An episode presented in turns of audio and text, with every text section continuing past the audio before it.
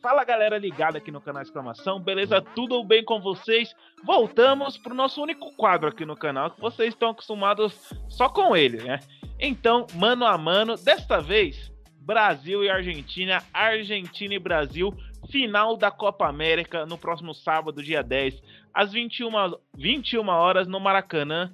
Chegou a, a parte legal da Copa América, a hora da gente passar o jubileu do bumbum da Argentina, né? Essa é a verdade. Porque os brasileiros que torcem para Argentina vão ficar muito tristes. Os brasileiros que só por causa do Messi e não sei o que vão ficar muito tristes. Aqui na companhia novamente do TH Lopes, do Roberto, Alessio ainda com, com, com Covid, Beto aqui, aquela substituição à altura. Último vídeo deu uns comentários lá muito legal. Você que gostou, estar tá tendo até dislike, hein, TH Lopes? Mas eu sei que tá aí, acompanha sempre a gente, se inscreve no canal, deixa o like, comenta, compartilha nos grupos, manda para aquele brasileiro que torce pra Argentina, vê lá os moleques de qualidade, seu brasileiro, filha da daquele negocinho lá. Você que tá escutando a gente através de podcast, segue a gente aí, Spotify, Deezer, Apple Podcast, ajuda demais a gente. E para começar, o que esperar desse jogo, TH Lopes, chegou a parte legal da Copa América, né? É, finalmente aconteceu o que todos esperavam, né? Até coloquei no meu Twitter lá, nem precisava ter fase de grupos, eliminatórias, é só Brasil e Argentina na final tá tudo certo, né? Vale lembrar, final da Copa América maior do que a final da Eurocopa e vai dar Brasil, né? Não tem como. É, todas as vezes que o Brasil cedeu a Copa América aqui, ganhou e eu acho que dessa vez não vai ser diferente. A Argentina até chega, talvez, é, não melhor do que chegou, por exemplo, na Copa, é, mas chega mais confiante, eu acho que mais motivado, né? Estão representando ali o Maradona depois que ele partiu, principalmente o Messi, eu vejo o Messi diferente, mais vibrante, né? É, mas dessa vez vai manter o Neymar aqui. Primeiro título dele com a seleção brasileira, é pelo menos o mais relevante, né? Porque já ganhou Copa das Confederações, Olimpíadas, mas vai dar Brasil e não quero nem saber, pô, brasileiro que torce para a Argentina é inadmissível. Não existe não existe um argentino que ousa torcer para o Brasil. Não existe. Beto, ver a Argentina ganhar uma Copa ou ver a Argentina ganhar a Copa América em cima do Brasil? Olha, se for para o Brasil ganhar a Copa do Mundo em cima da Argentina, porque fica eles ganham a Copa América agora em cima de nós, e na Copa a gente se vinga ah. deles. é? E, e o que espera desse jogo aí? Ah, eu tô, eu tô bem curioso para ver como vai ser esse jogo. Acho que pode ser um jogo bem mais agitado do que a gente possa estar imaginando.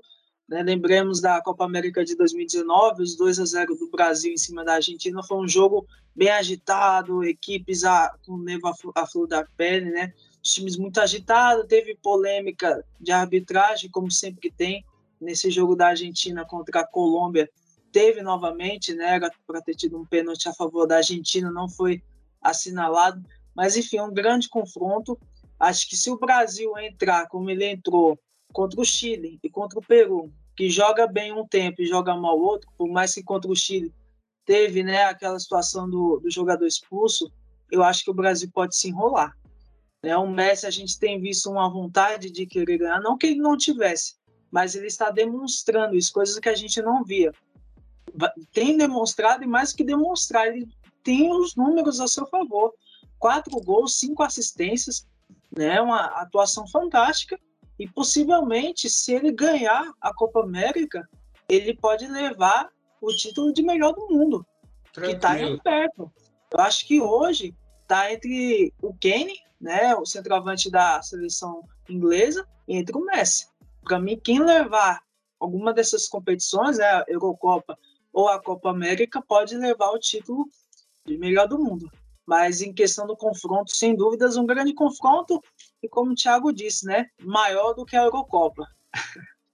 É isso aí, bora. Eu só discordo aqui porque quem tá na frente desses dois aí é o Sterling. Tá bom? Tem que dar bola de ouro pro Sterling. Que Mas... isso? Ele jogou no City a temporada. Pega na mão de Não, o Harry Kane é até sensato pela temporada da Premier League que fez. Agora o Sterling. Sabe por quê? Porque esses dias eu cheguei falando aqui que a Copa América é melhor de se ver do que a Eurocopa. Foram no meu zap, mano. Fala, você tá louco de falar isso? Mas bora pro mano a mano, que é o que interessa aqui. Aqui no mano a mano, peças individuais, eu não vejo assim um atropelo do Brasil igual será no sábado. No começo de dois goleiros de Premier League, Ederson e Emiliano Martinez, goleiro muito rodado aí, Arsenal. Chegou Aston Villa, ganhou a titularidade de lá e também no gol da seleção argentina, que sempre foi uma confusão. Thiago Lopes, precisa de debate nessa? É, eu acho que não. Acho que é bom é, ressaltar um, é, a qualidade do, do Emiliano Martinez. Foi muito bem aí na, na temporada com com Aston Villa, pegou três pênaltis, né? Entrou na mente do Mina, do Bor, de todo mundo da Colômbia ali, foi muito bem. Mas Ederson tranquilamente, né? Até interessante essa disputa que ele teve aí na titularidade com, com o Alisson, com o Everton, e acho que para o Tite chegar a esse ponto de trocar o goleiro, então é porque realmente ele está aparentando ser um goleiro de confiança. Então Ederson tranquilo nessa. Tá junto, Beto? Tô junto. O Alisson, ele teve uma temporada péssima, né? É, teve eu, acho problemas... que está relacionado até com a perda do pai dele, né? Que Sim. certamente influenciou. Exatamente, né? Na verdade, ele já vinha ruim antes disso, né? Muito também pelo, pelas lesões que o Liverpool teve, né? Especialmente na defesa. Isso afeta o gol, porque fica mais exposto, né? Ele começou a falhar e teve a perda do pai, né? Tudo isso influencia. Mas eu acho que antes, né, desse ocorrido, né, desse triste ocorrido, ele já não vinha bem. Né? E o Ederson teve uma temporada espetacular à frente de um Manchester City que poderia ter terminado com a Premier League e com a Champions League. Né? Então, ele teve uma temporada excelente. Né? Por mais que ele, ele, é, o goleiro da Argentina ele teve uma boa temporada né, pelo Aston Villa, foi bem né, nesse confronto de semifinal, não dá. Né? Hoje, a comparação ela perde um pouco dessa nivelação. Né? Para mim, o Edson está muito à frente, né? ainda mais em nível de enfrentamento, né, enfrentando os principais times do mundo, né, na, na Liga dos Campeões e rendendo e muito bem. É, nessa tranquilamente o Ederson. Agora um confronto muito equilibrado aqui, na minha opinião. É, Danilo e Montiel pela lateral direita. Pode começar aí, Beto. Olha, eu esse Danilo ele não me passa nenhuma confiança, né? Nem por um lado da lateral nem pelo outro. Para mim são dois laterais regulares. Eu acho que se a gente olhar aqui para o nosso futebol aqui do Brasil, né, no país aqui, né, que são todos brasileiros, eu acho que a gente encontra laterais melhores do que eles, né? Mas para aquilo que o Tite pede, eles entregando, vem jogando bem até, por mais que eu não goste do estilo de jogo deles. Na temporada, os dois não foram muito bem, né? Eu vejo o pessoal comentando que teve uma temporada regular. Acho que nada demais, no máximo que foram regulares. Né? E para mim o Danilo não apresenta nada demais. Já o Montiel ele vem jogando muito bem pelo River, né? Então o, o, tem essa questão assim, né? Ah, o nível de enfrentamento, um tá na Europa, o outro tá aqui, futebol sul-americano. Mas hoje eu escolho o Montiel por aquilo que ele vem apresentando, naquilo que para mim é o principal time da década, que é o River Plate, né? Por tudo aquilo que eles fizeram não só em um ano, como foi, por exemplo, o Flamengo, mas eles têm uma continuidade, alguns anos já nesse trabalho, e ele está aí fazendo parte desse processo e muito bem. Tiago, seu voto? É, você já sabe meu voto e já sabe também que você vai ter que desempatar essa, porque meu voto é no Danilo. É, eu acho que deixa muito a desejar. Se ele fosse tão bom, ele se manteria talvez no Real Madrid, no Manchester City. Hoje está na Juventus, embora seja um destaque da equipe na atual, na, na atual não, né? Na, na, temporada passada com o Pirlo, atuando ali até de terceiro zagueiro, e olha só com quem ele atuava, né? Bonucci Chiellini, a dupla que está na final da Euro. É, na seleção brasileira, eu acho que ele deixa um pouco a desejar na questão ofensiva, mas eu acho que é a influência do Tite. E o Montiel, ele não é nem titular ali na Argentina, né? Às vezes é o Molina, como foi no último jogo, e o Montiel busca uma vaga ali. Eu acho que até por isso também influencia no meu voto. Eu vou de Danilo nessa. Eu acho que até é tranquilo. Eu acho o Danilo mais jogador. É, como tem um empate aqui, eu vou ter que desempatar. E nessa, é, eu não vejo o Danilo ele um jogador ruim. Ele ofensivamente ele até consegue se encontrar, ele tem uma boa infiltração por dentro, consegue fazer algumas finalizações. A gente vê isso na própria seleção brasileira, mas a gente pega as últimas temporadas do River, o Montiel ele vem sendo um destaque, sendo lateral e é um cara que joga bem aberto. Lateral, o Montiel ele joga na, na linha ali do time do, do, do Galhardo. E aí, é, a gente pega um, um River que joga muito exposto também. E a gente viu isso contra o Palmeiras na, na, última Libertadores, como que foi tudo isso. E a última temporada do River chegou numa semifinal, mas não, foi tudo isso. É, comparado a 2015, a 2018. E defensivamente o Danilo, eu, eu não consigo confiar no Danilo. Eu vejo que uma hora ele vai me deixar na mão. Acho que até esse 2018 ele acho que sofreu um pouco com lesão também, senão ele seria titular no lugar do Fagner. Muitas pessoas reclamam do Fagner em 2018. O Fagner não teve uma Copa ruim. Claro que sempre a gente leva para aquele lado de, de clubismo, tem muito isso. Eu, como corintiano, eu queria muito ver o Fagner. Por mim, se pudesse colocar o Cássio lá, sensacional. Mas o, o, Fagner não fez uma Copa ruim. E muitos acabam falando, ah, Fagner, não sei o quê. O De... ah, uma campanha digna e, e, muito mais que merecido, porque, vamos, convenhamos, né? O Fagner é o melhor é, lateral direito no futebol brasileiro na última década aqui no futebol. Tranquilamente. Muitos falam o Hazard deitou em cima dele, não foi bem assim. É, então, nesse Mas... eu... Oi, Beto, não entendi. Não mesmo, né? Eu, eu, também concordo com você. Eu acho que o pessoal exagera muito nessa crítica. Para mim, enfrentar não o azar que a gente está vendo hoje, né? Que não está jogando nada, era o azar jogando no seu auge. Para mim, o azar teve alguma dificuldade. É lógico que naquele primeiro tempo, todo mundo da Bélgica jogou bem. Mas no segundo tempo, o Brasil jogou muito bem e o Fagner, para mim, foi um dos destaques. Né? Mas o pessoal sempre olha muito o lado negativo do atleta. E sempre vai pesar muito aqui pro lado brasileiro, ainda mais enfrentando seleções europeias. Então nessa eu fico com o Montiel porque eu não consigo ver um, uma segurança defensiva no Danilo. E o Montiel é novo, tem 24 anos, tem muito a evoluir ainda e num setor onde a Argentina sempre sofreu. Não é de hoje. Agora dois confrontos aqui que dá pra gente ganhar muito tempo. Marquinhos e Pezela, TH Lopes. Pois é, Marquinhos hoje talvez seja o melhor zagueiro do mundo pela temporada que o Sérgio Ramos esteve abaixo, lesionado, assim como o Van Dijk. E o Marquinhos foi muito bem, é, vem até ganhando a minha confiança, porque eu sempre fui muito crítico a ele, mas essa temporada, assim como na anterior, fez uma, uma temporada muito digna, muito regular. É, e sofre né, com a defesa do PSG, embora o Kipembe esteja evoluindo. E nessa comparação com o Pezela, eu acho que nem menção honrosa eu coloco aí o argentino Marquinhos tranquilamente. Né, tá junto, né, Beto? Tô junto e digo mais, eu não esperava que o Marquinhos se tornaria essa liderança técnica, né, e de time mesmo, né, de organização, como ele se tornou. É impressionante como ele joga, como ele se impõe, como ajuda no ataque, né? A gente viu como ele foi importante também ofensivamente pelo PSG, por isso eu escolho, né, por, pela surpresa que é e o Tite pode confirmar, né? Porque ele foi atleta do Tite pelo Corinthians e o Tite não usou ele. Né? Então, isso é algo que até o Tite deve concordar comigo, que se tornou um grande zagueiro. Então, sem dúvidas, Marquinhos. Marquinhos foi camisa 10 no título do Corinthians na Libertadores. E eu também não esperava essa liderança, principalmente técnica, do, do Marquinhos. E pense essa zaga artilheira, como vai ficar Marquinhos e Sérgio Ramos, né? Essa aqui, Thiago Silva e Otamendi, que já jogou em solos brasileiros, já jogou no Grande Atlético Mineiro. Alguma coisa para falar do Otamendi, ô, Beto?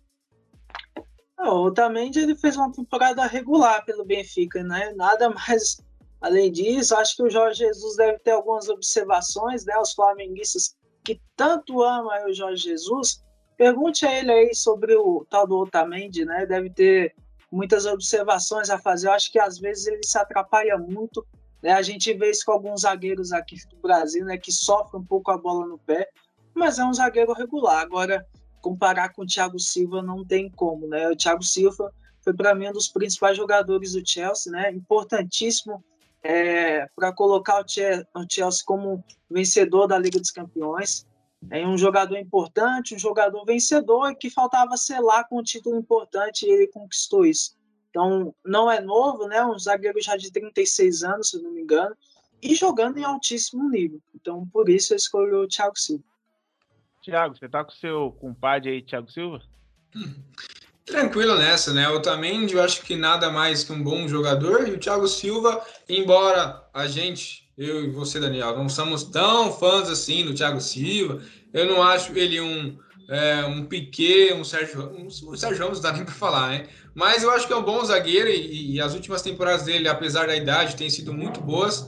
É, até pelo PSG, eu acho que deveria ter valorizado mais a saída dele, né? Porque abriu mão de um zagueiro de esporte. E Thiago Silva, tranquilo nessa aí, eu também de. Não dá não. Vamos deixar o, o debate para essa daqui, que eu acho que vai ser interessante. Renan Lodge ou Tagliafico, TH Lopes?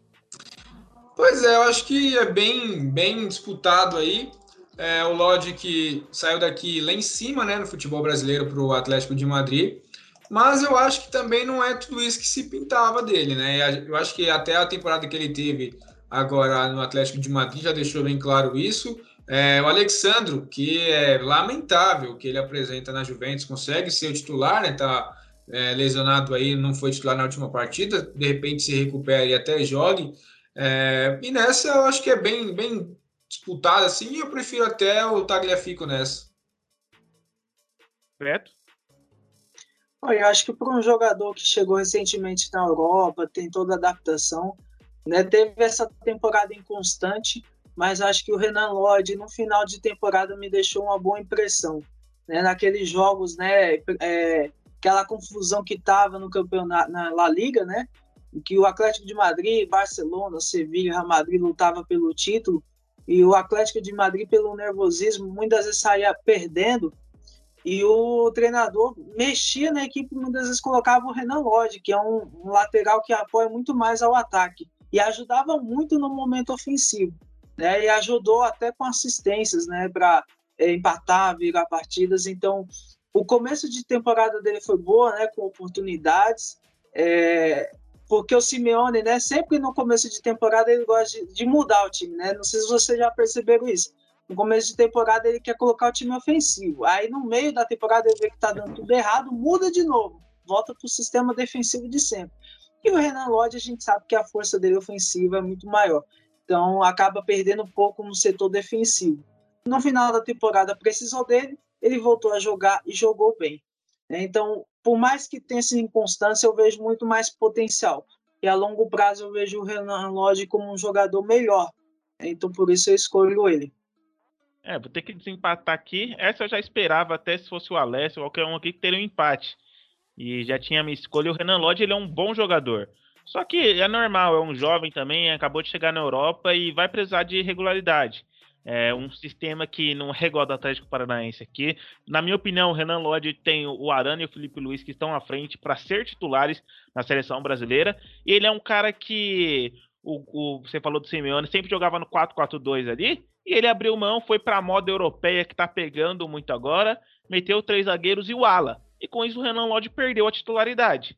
E aí só que ele não perdeu para um lateral, ele perdeu para um volante e um ponto esquerda. Um foi para o Carrasco, que fazia muito bem aquela função, e quando era necessário ele colocava o Torreira, atacante que chegou do Arsenal atacante não, volante que chegou do Arsenal. E aí o Renan Lodge foi virando terceira opção, às vezes entrava numa segunda linha, principalmente para ajudar nesse quesito ofensivo. E hoje eu vejo o Tagliafico um jogador muito mais equilibrado, joga no Ajax para frente. E hoje, olhando o quesito seleção, quem pode ser mais importante para as equipes, eu vejo o Tagliafico à frente. Então nessa eu desempato aqui para o jogador argentino. Mas nessa, creio eu que vamos ganhar tempo aqui. Casemiro, e eu confesso que nem conheço o Guiro. Beto.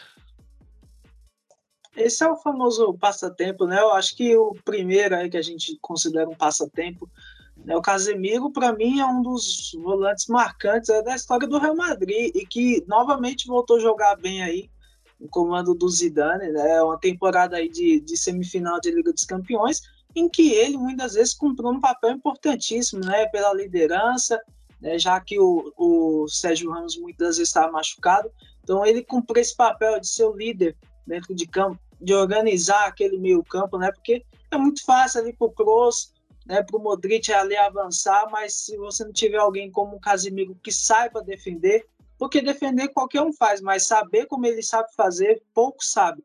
E o Casemiro faz isso muito bem. E para mim fica até fácil escolher o Casemiro. Tiago.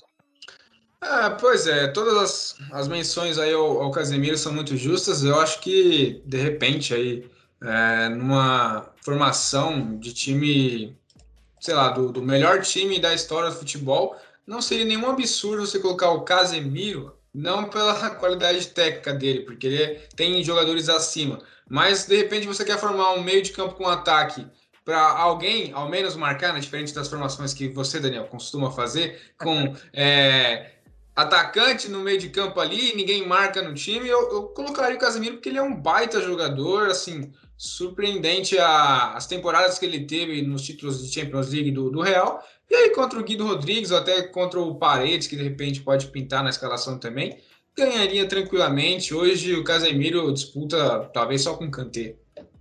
É, eu tô nessa. Disputa com o Kanté e com o Fabinho. E o Casemiro, ah. até, até a semifinal da Champions, o Casemiro ele era vice-artilheiro do Real Madrid, com nove gols. pra gente ver, né? Tipo, ele ganhou esse, esse aperitivo aí de gostar também do ataque.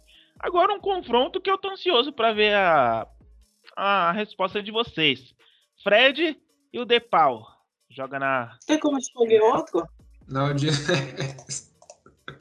Não tem como passar esse, só pra saber, porque.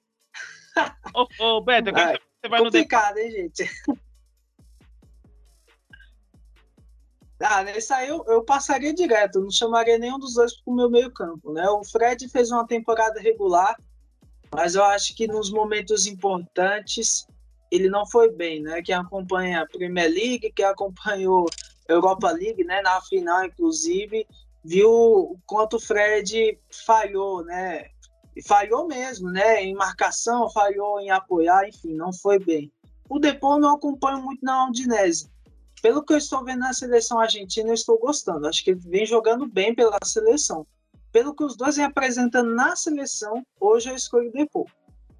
Tá junto nessa, ô Thiago? Eu que escolhi ele no meu time lá no joguinho que a gente fez da Copa América.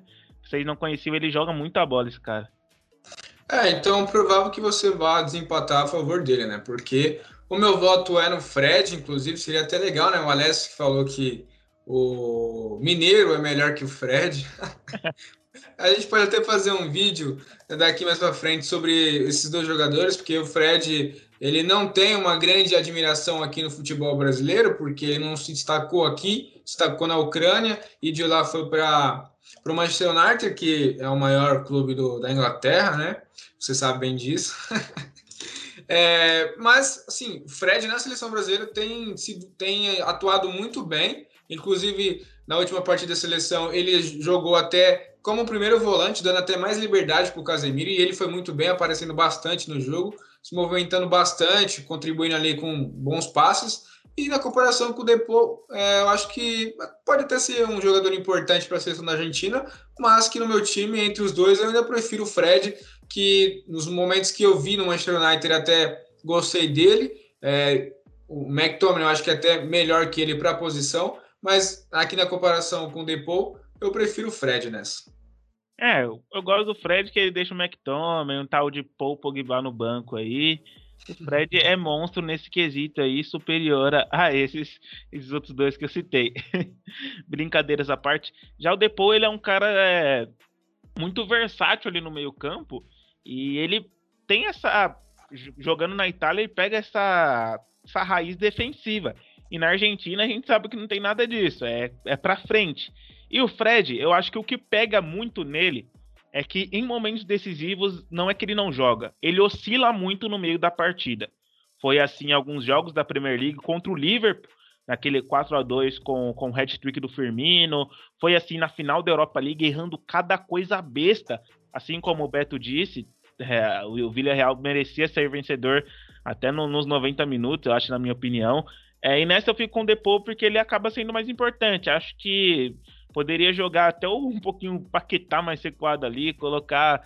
Nem é... Então, tipo, eu acabo vendo assim o Depou mais importante para a equipe. O Fred nada contra ele, mas eu vejo que num jogo desse ele pode oscilar assim como ele fez pelo clube. E pela seleção acho que vai ser o maior jogo do Fred até aqui. Então nessa eu fico com o Depou. É, já pensou Brasil 1 a 0 gol do Fred? Nossa, eu vou pesar na do Alessio, hein? Essa aqui, é, acho que Dois jogadores que oscilaram muito até aqui na carreira, mas eu acho que hoje o Paquetá está mais perto de se, de se firmar do que o Lo Celso, que chegou ao, ao Tottenham e vindo do Real Betis jogando muita bola, que era por empréstimo, chegou, mas a mão do Mourinho ninguém consegue jogar, né? Então acho que hoje esse confronto está tranquilo Paquetá ou Lo Celso, Thiago Lopes? Ah, o Lo Celso é um bom jogador. É... Teve uma, um empréstimo ali para o Betis, né? Foi até bem na sua passagem por lá. Só que no Tottenham não consegue engrenar. Do outro lado, o Paquetá, aqui na Itália, né, jogando no Milan, é bem difícil você dar certo por ali, embora o Milan tenha feito até uma temporada, pelo menos no início, muito boa. É, e no, no Lyon ele se encontrou, digamos assim.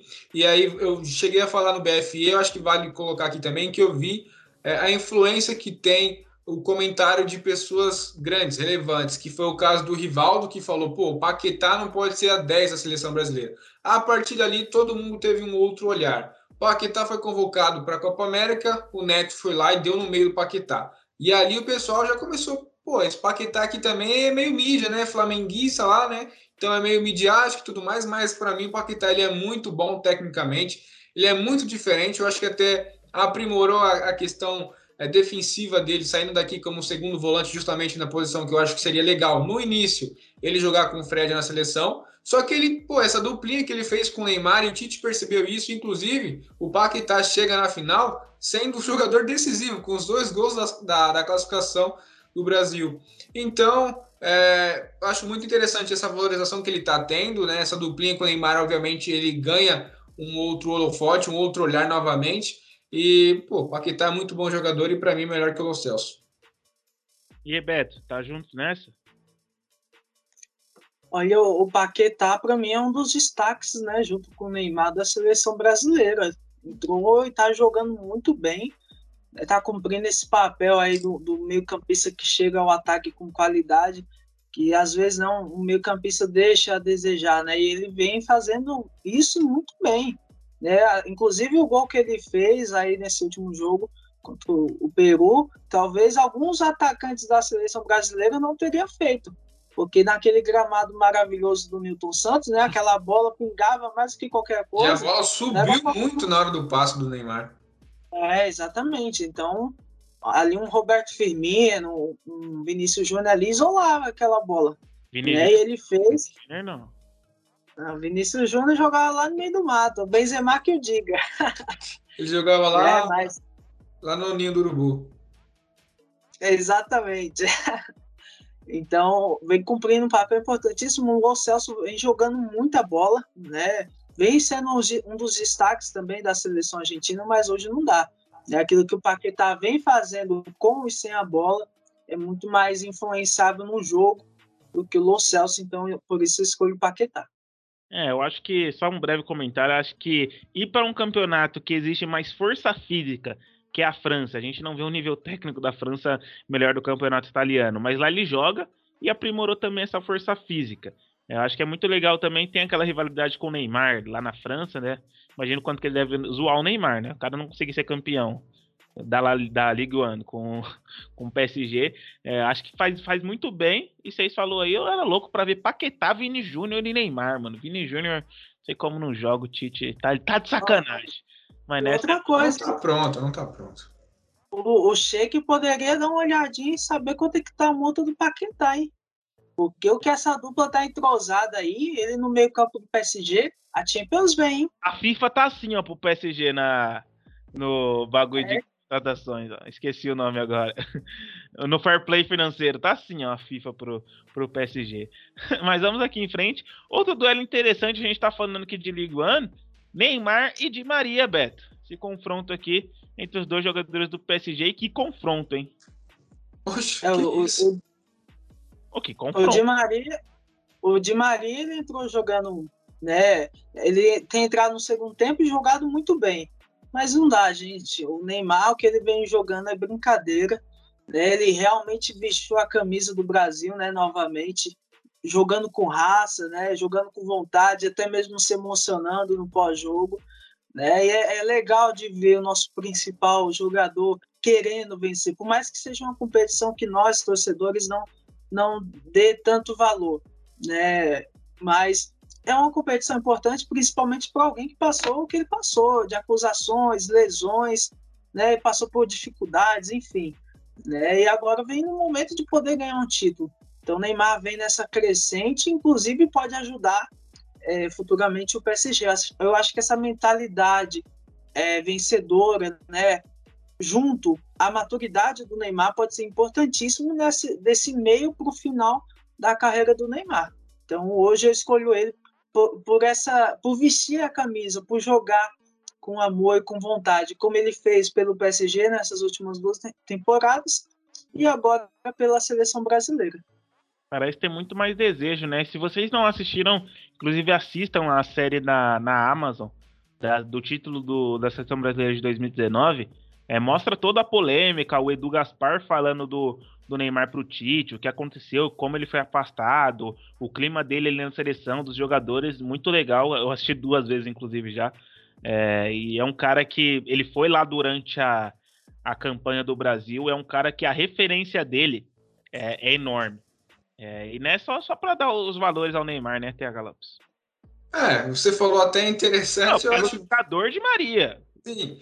Então, e como o Beto lembrou aí, o de Maria ele não é nem é, titular absoluto, né? Entrou no jogo passado o Nicolas Gonzalez, titular, jogador da Fiorentina, e para você ver a situação, né? O Lionel Scaloni tenta encontrar o melhor ali, e para mim, acho que o ideal seria, por exemplo, de Maria, Lautaro, Messi e Agüero, um quarteto ótimo, né? Mas na seleção é diferente. E o Neymar, é, assim como eu vejo no Messi, um, sei lá, um desejo, um tesão diferente de jogar com a camisa da sua seleção, de saber a importância. Acho que aí também, principalmente para o Messi, né? Que tem toda a pressão da Argentina, que nunca ganhou um título e tal. Eu acho que os dois chegam muito, né? Falando Neymar e Messi, chegam sim, muito fissurados pelo título, e eu acho que isso que vai ser o melhor né, dessa final. E aí, contra o, contra o Di Maria, pô, não, é hoje, amanhã, sempre, anteontem. É Neymar, né? É, é tranquilo. Essa aqui também, né? Vamos ganhar tempo. Cebolinha e Messi, ah, tem comparação. Cebolinha, cara, contra o Peru, acho que foi muito mal, acho que também pelo, pelo estilo de jogo do Tite, né? Porque os, os atacantes têm que recompor, recompor para acompanhar o ataque adversário. Pô, Messi tá jogando, tá até melhor que o Neymar na seleção brasileira, tranquilamente o craque da competição. E pela temporada que ele fez é, no Barcelona, se ele ganha a Copa América, que convenhamos, não tem uma grande influência, né? Mas talvez seja um fator importante, não só para a carreira dele no coletivo com a seleção, mas também no individual, para ser novamente, infelizmente, melhor do mundo de novo. Beto, é a última Copa América de Messi? Oi, todo ano tem Copa América, né? Isso que eu ia falar. Como a Copa é em dezembro, é capaz que a Comembol dê algum jeitinho de fazer uma Copa América no meio de julho. Preparatório, né? Preparatório para a Copa. É. É capaz que faça aí, né? Do jeito que esses caras são malucos, né? Mas realmente aqui não tem comparação, né? Messi aqui, pelo amor de Deus. Messi a gente coloca como um dos maiores da história, né? E o Cebolinha, tadinho. Mas a gente pode olhar na, ali no Benfica, para ver se no time do Benfica ele encaixa, né? Mas muito difícil, não dá. Até uma crítica, né? Porque na última Copa América ele foi um dos destaques e nessa ele não está conseguindo jogar. Ele está sentindo, né? Eu vi até alguns comentaristas falando em questão do físico dele, que ele tá um jogador mais pesado e talvez isso esteja atrapalhando aquilo que é o, o principal jogo dele, né? Um jogo de velocidade, de arranque, de drible, né? Então, talvez isso esteja afetando ele. Né? Mas, gente, não, não tem comparação. O Messi, além de ser muito maior do que o Cebolinha vem jogando muito mais nessa Copa América. A Copa acho, América que Acho que ele é muito maior. Acho que o Cebolinha é um pouquinho mais alto que ele, um pouquinho. Em altura. Eu confesso que se fosse Vini Júnior e Messi. Ah lá, pelo amor de Deus, esquece o Vinícius, mano. Enfim, não passe no endereço da sua casa, senão vão te prender. Vamos fechar os jogadores aqui de linha com um confronto que, na minha opinião, não tem comparação, não. Richardson, o Pombo, contra Lautaro Martinez, que perdeu aquele gol que, meu amigo Beto, começa falando sobre o duelo aí. Acho que você já resumiu esse confronto. O que é o Richarlison? O Pombo. É só o que ele é, gente. Ah, é um bom jogador, joga no Everton, tem um destaque, mas, gente, não dá. A gente tá falando de uma Inter de Milão que foi campeão, depois de uma hegemonia da Juventus, e de um cara que foi importantíssimo para esse título junto com o Lukaku. Aliás, o Lukaku um pouco à frente, né? Foi o principal jogador do time. Mas o Lautaro ali ajudando em muito, né? E pela seleção vem jogando bem, vem fazendo gols, perdeu, logicamente, né, aquele gol inacreditável, era ele dominar aquela bola, que saiu para ensinar futebol para o Lautaro. Mas isso é o que um grande artilheiro como ele faz, domina, chuta no alto, tira do, do zagueiro, de quem tiver ali na frente. Né? E ele, a bola chegou nele, já chutou de primeiro, perdeu um gol inacreditável e que poderia ter custado a classificação. Mas isso são coisas que jogadores jovens como ele aprendem no caminho. Ele é um jogador de muito potencial. Então, Lautaro Martins, sem dúvidas. Confesso que me surpreendeu esse voto, hein, TH? Está junto? Ah, não diria que surpreendeu. Eu acho que a forma com que o, o Beto citou do, do Richards, que ele é só o pombo, assim, foi, surpre... foi surpresa para mim. É, na minha seleção ideal, eu ainda tentaria dar uma oportunidade para o Gabigol, porque é o melhor atacante que nós temos aqui. Eu acho que teria a possibilidade dele ser o 9 da seleção. Mas o Tite não está tendo a paciência com ele. Não sei por que exatamente. A gente não acompanha o treino, não, não sabe, e não tem paciência para ver a coletiva do Tite também, né? Porque lá também não fala nada. É, e o Richardson, o problema não é o Richardson, não é o Firmino como nove, não é o Gabigol, não é o Jesus. Eu acho que é o estilo de jogo da seleção que não beneficia o seu jogador referência, digamos assim, na posição, porque referência técnica, obviamente, vai ser o Neymar. É, o Richardson que até pode pintar no Real Madrid logo mais, então estaremos até acompanhando mais ele. E na comparação com o Lautaro, eu acho que ó, de bala não perderia aquele gol, hein? Olha só. O Scaloni errando na convocação. E o Agüero, que iria entrar para bater o pênalti. De bala tá aí mesmo com o Ronaldinho, Pogba, Matuidi. É, Matuidi tá ali na resenha. O de bala também falou que não dá para jogar com, com o Messi, né? Aí é, o cara tá de brincadeira. Não dá para jogar com ele, não com o Messi. É muito difícil jogar com o Messi com o Cristiano Ronaldo também, porque lá ele não consegue jogar com o Cristiano Ronaldo, é banco. É, mas aqui eu acho até interessante, mas para mim manter um critério legal aí, eu acho que é, Lautaro, até nessa Copa América, nessa Copa América sendo mais importante, um critério que você usou ali do Depau com, com o Fred, né? Eu acho que o Lautaro ele é mais importante, então você não vai precisar desempatar. Eu acho que na temporada também, embora o Richardson venha muito bem no Everton, acho que a temporada também num todo é, não tem comparação. O Lautaro melhor hoje. Sim, o Lautaro melhor e o Richardson sofreu muito com a queda de, de produtividade do Everton. Sem novidades do Everton também, né? Chegou o Ancelotti, que é um estilo totalmente diferente. É, e você falou, calma aí, Beto, só para eu concluir aqui, você já fala. É, chega um, um, na seleção é totalmente diferente. O 9 da seleção ele não recebe quase nenhuma bola porque as bolas vai pro Neymar. Aí acaba sendo complicado. Eu gosto muito do Richardson, ele com o Calvert Lewin formou uma dupla sensacional. É, se, ele for pro Real Madrid, vai, vai ser legal. Pode falar, Beto. Não, agora é uma crítica ao Real Madrid, né? Para quem tava mirando o Mbappé e Haaland de contratar Richarlison, né? É que o pessoal vai falar, poxa, você tá perseguindo o Richarlison? Eu acho que eu acho que para a função que ele que ele exerce ali na seleção, ele faz o correto. É um jogador esforçado, um jogador que corre, ele faz o que os outros atacantes da seleção não faz. E por isso que ele continua na titularidade mas em comparação com o outro não dá, né? Em relação ao Real Madrid também, eu acho que seria uma decepção para o torcedor, né? Que espera um Haaland, um Haaland, né? Que é uma potência de jogador, o Mbappé, trazer Richarlison, acho que para quem quer conquistar grandes títulos, acho que isso não vai também fazer uma grande diferença. Fora que é bom de resenha o Richardson. Mas. É, o vestiário ele, ele manda. Vamos né? ver ele na, nas Olimpíadas, né? O 10 da seleção. Vamos ver. Vamos aqui agora para o, o técnico, quem irá comandar essa equipe. Tite, que está me decepcionando cada vez mais. E Lionel, um nome aí eu acho que já ganharia do Tite, mas Lionel Scaloni, TH Lopes. É, a última vez que eu, que eu tinha visto, o Lionel Scaloni recebe até o, o menor salário de todos os técnicos da Copa América. Era pelo menos isso até o ano passado, não, não me recordo, não me atualizei quanto a isso.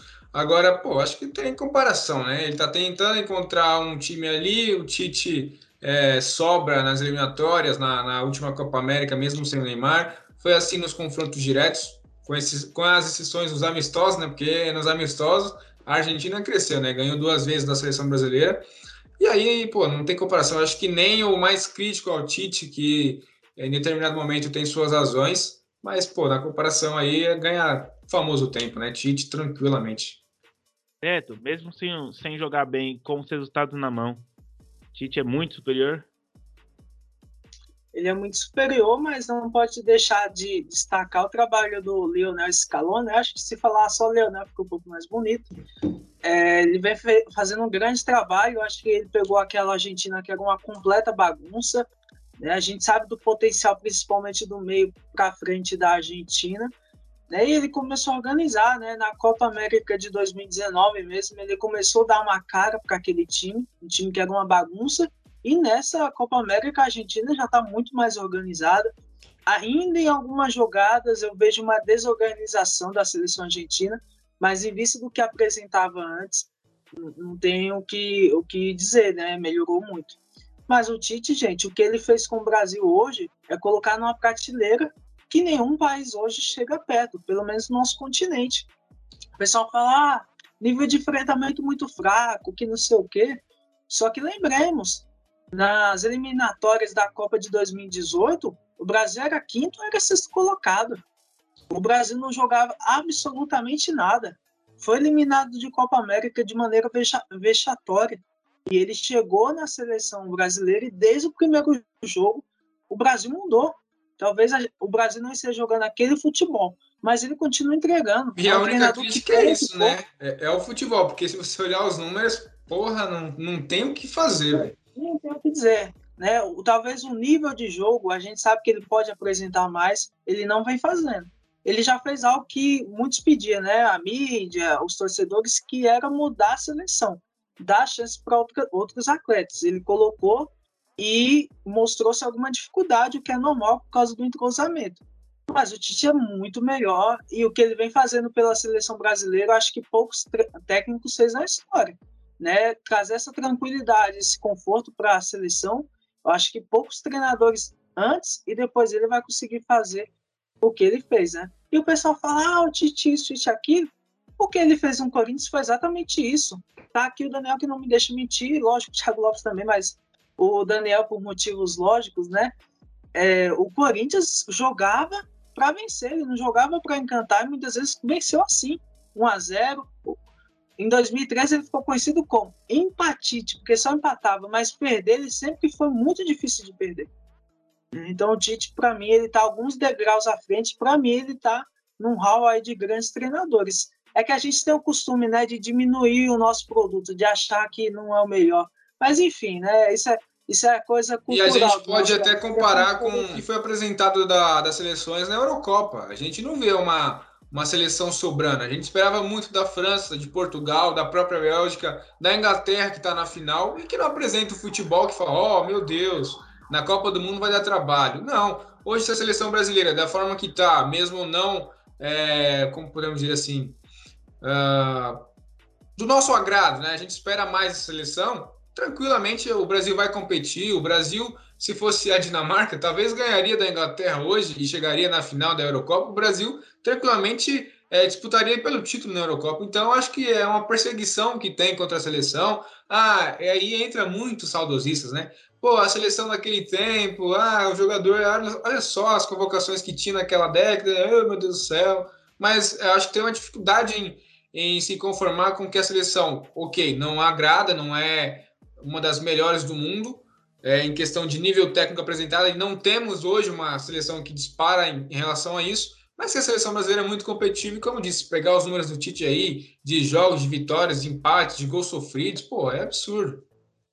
É, Não, e isso que você está falando, é, em relação, igual a França, que a gente achava que seria aquela que ia dominar tudo, foi eliminada da maneira que foi. Né? Acho que se eles voltar a jogar da maneira que sabem, se ficar com alguma frescura, Roberto, é o que parece... Quem que imagina que a seleção brasileira vai tomar três gols para a Suíça? Quando isso? Depois de ter feito 3 a 1 Nunca. Exatamente. Não, e é engraçado, porque o pessoal critica tanto a seleção brasileira, mas se o Brasil vencendo 3 a 1 tomasse o um empate, rapaz, ia derrubar a CBF no outro dia. Ou no mesmo dia ainda, era bem capaz. Isso ia acontecer. O, o, o, o Tite ia colocar o Fernandinho, o Paulinho, o Renato Augusto ali para segurar. Bom, eu, eu só acho que o Tite tem medo de ousar. E eu acho que ele vai, ainda vai pagar muito caro por isso. E na minha opinião, mas... a questão de 2018 jogava melhor do que essa está jogando. eu acho que a maioria dos treinadores faz isso. A seleção italiana estava vencendo, o treinador recuou o time. Né? Para mim é um dos treinadores Colocou que vem Rafael Tolói, mais um zagueiro. É, né? Recuou o time, para crescer no jogo e poderia ter é, se classificado ainda no tempo normal. Né? Então eu achei que errou. Eu acho que a maioria dos técnicos faz isso, né? O, de querer recuar e garantir o resultado, né? É, é um sistema que para uma... eles é confortável. Eu até noto uma certa evolução na seleção brasileira, porque na teoria, na, na, na escalação, a seleção brasileira joga com quatro jogadores de é, quatro jogadores mais avançados, né? A gente sabe que o Everton Cebolinha recompõe, o Richardson também, mas que ele já abriu mão daquele segundo, terceiro volante que normalmente acontecia. 4-1, 4-1, com poucos jogadores atacando. Eu acho que eu noto essa evolução no Tite, mas está longe do que a gente acredita que seja o ideal. É, como eu já disse há uns dias atrás, eu perdi muito a paixão pela seleção brasileira, mas é, ouvi muitas pessoas dizendo para mim, duvido que, porque muitos torcendo para a Argentina por conta do Messi, falando para mim, duvido que se fosse Portugal, você não torceria para o Cristiano Ronaldo. Não, gente, não tem como. A seleção brasileira é aquilo, é, é o que encanta. Final de Copa do Mundo, Brasil e Portugal. Vai torcer para Portugal? Ah, pelo amor de Deus, né? Então, então, para quem acha isso, o bumbum vai tomar uns tapinhas. Mas enfim, 7 a 5 aqui no mano a mano para a seleção brasileira. Aqui não foi o carro literalmente passado, porque será no sábado. Mas vou falar a equipe aqui para a gente ir para os nossos palpites. No gol, Ederson. Na zaga, Montiel, Marquinhos, Thiago Silva e Tagliafico. No meio de campo, Casemiro, Depau, Paquetá e Neymar. Mais à frente, podemos dizer assim, um 4-4-2. Na frente, Lionel Messi e Lautaro Martinez. No comando da equipe, Tite ou Adenor. Bom, e aqui, que time ficou, hein? Ficou delicinho. Imagina esse ataque com, com o Paquetá, o, o, Messi ali. Acho que poderia encaixar um, um Luan do Corinthians. Mas é hora de dar os palpites aqui. Eu vou começar. 4 a 0 seleção brasileira. 3 gols de Neymar e um gol do Vinícius Júnior que vai entrar no segundo tempo e liquidar a fatura. Thiago. O Brasil não fez quatro gols na, no Chile, não fez quatro gols no Peru e não vai fazer na Argentina. Seria muito bom, seria maravilhoso terminar o sábado com uma sapecada de 4 a 0 em cima dos nossos irmãos, né? Pero acredito que. Ah, vou falar português normal, mas eu acho que vai dar tranquilamente a seleção brasileira aí.